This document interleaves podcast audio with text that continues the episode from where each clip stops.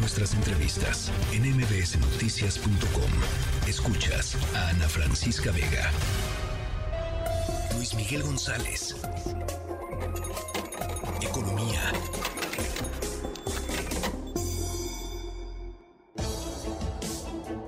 Luis Miguel González, eh, mexicana de aviación. Ahora sí concretado el tema, ¿no? Eh, sí. Recuerdo que estaba tratando de hacer memoria de cuántas veces hablamos de este tema y nos quedaba claro dos cosas. El tema es muy relevante no solo para el sector concreto de aviación, sino yo diría para los millones o cientos de miles de pasajeros pero también para las ciudades en donde llega una aerolínea. Y me acuerdo que un tema que invariablemente marcaba la conversación es lo que tenemos hasta ahora es la expresión de un deseo y han sido muy poca la información sobre cuál es el modelo de negocio, a qué le tira, digamos, la aerolínea. Eh, para ser franco, lo que presentaron hoy es bastante bastante mejor de lo que habíamos, yo diría de mis propias expectativas.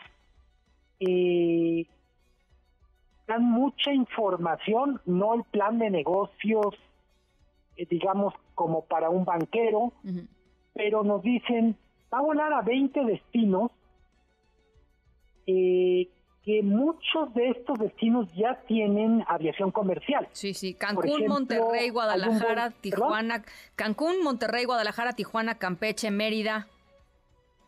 Eh, Puerto Vallarta. Vallarta. Eh, tenemos cosas que no, no sorprende a nadie. La, el lugar desde, donde, desde donde operará es el Aeropuerto Internacional Felipe Ángeles. Eh, creo que vale la pena la pregunta y lo digo eh, a partir de todo lo que se ha dicho del aeropuerto Felipe Ángeles, sí, el ya instalar las operaciones de Mexicana, de la nueva Mexicana de Aviación desde el Felipe Ángeles, será el factor que necesita para detonar este aeropuerto que, simplemente no ha podido volar. Luego tenemos eh, que me parece relevante la, las promesas de valor que hace la aerolínea. Dice, vamos a competir o precios que están en hasta 20% por debajo del precio que tenemos, eh, que tienen los competidores. Eh, la gran pregunta y es cómo le pueden hacer para tener 20% abajo los precios. Pues sí. Eh, ellos dicen no va a haber subsidios, pero podemos aprovechar que somos también los dueños de los aeropuertos, de algunos de los aeropuertos donde operamos. Oye, pero a ver, eh, eso es trampa, Luis Miguel. O sea, eh, porque finalmente, pues las otras compañías van a decir, oye, pues qué fregón, ¿no? O sea, eh, ¿por qué están ustedes, eh, o sea, pues que se, tendrían que estar compitiendo, eso es competencia desleal, pues, ¿no? Tendrían que estar compitiendo. Totalmente, a ver. En circunstancias tienes razón, ahora sí, su, objeción, señorita abogada, que la ley como estaba antes de, la erupción del gobierno en este tema era un operador de aeropuertos no puede tener una aerolínea, ni una aerolínea puede tener un aeropuerto. Porque el compromiso del operador de aeropuertos es darle exactamente lo mismo a cada una de las aerolíneas. Pues sí. o cobrarles lo mismo, o sea, cobrarles lo mismo y darles los mismos servicios, los famosos slots, que son las porciones para salir. Pues sí.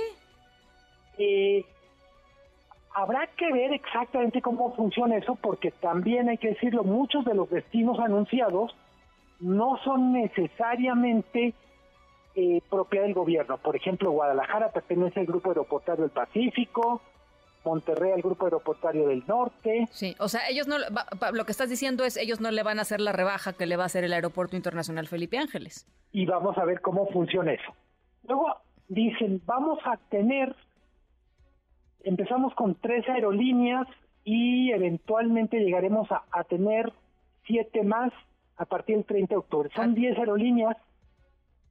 Diez aviones, ¿no? Diez aviones. Con capacidad de 180 pasajeros. 10 aviones, ¿no? Porque dijiste 10 aerolíneas. No, son 10 aviones. Perdón, tienes razón. 10 aviones. Eh, la cuestión es, hay vuelos, mejor hay rutas donde 180 son perfectamente viables, Monterrey, Guadalajara, Cancún. Pero luego tienes, eh, no sé, por ejemplo, uno piensa destinos mucho más pequeños que habrá que ver cuál es la lógica de negocio.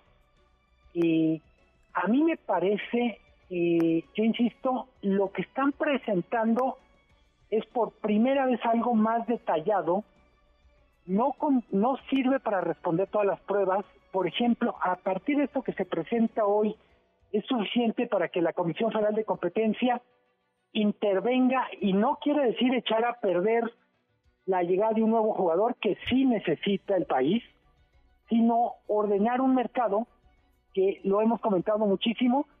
La razón de regular la competencia es que ésta sea sostenible lo que esperamos de esta aerolínea y de cualquiera de las que está en el mercado no es que tenga un primer año literalmente comiéndose el pastel, sino que lo que sea sostenible en 5, en 10 años.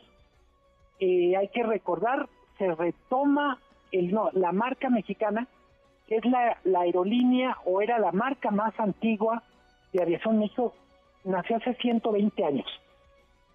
Eh, me gustaría que mucho de la reflexión alrededor de esta nueva mexicana tenga que ver con cuál va a ser la aportación en términos de servicio para pasajeros, qué tanta calidad va a tener, qué va a aportar en términos de competencia real eh, en forma de horarios, en forma de precios, eh, qué tantas posibilidades va a haber para los otros jugadores de competir a través de eficiencias, como bien dices tú, Ana Francisca, y si lo que les están haciendo es dumping, vender abajo el costo o usando una infraestructura por la que no pagan, pues a la larga va a ser difícil que las otras compitan.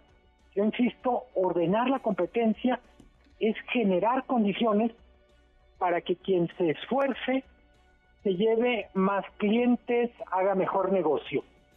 Eh, creo, lo quiero subrayar, sí hay espacio por una aerolínea más, México sí la necesita, eh, hay ciertos destinos que aparecen eh, como deseables que habrá que ver cómo se cumplen. Eh, está, por ejemplo, Colima, que aparece en el un poco en el mapa de destinos deseables de esta realidad, Guaymas, en Sonora.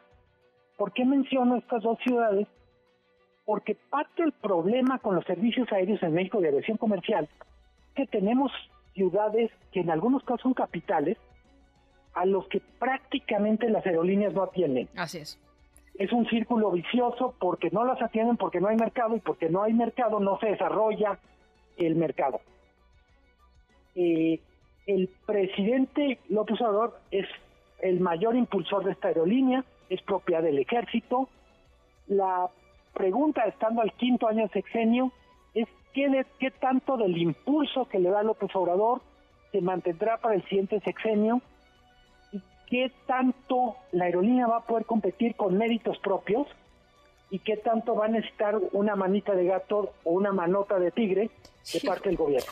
Bueno, pues eh, ahí están algunas de las preguntas importantes que se plantean. Hoy, por supuesto, ya, eh, ya es noticia, ya, ya sucederá y, vamos a irlo analizando. Luis Miguel, te mando un abrazo.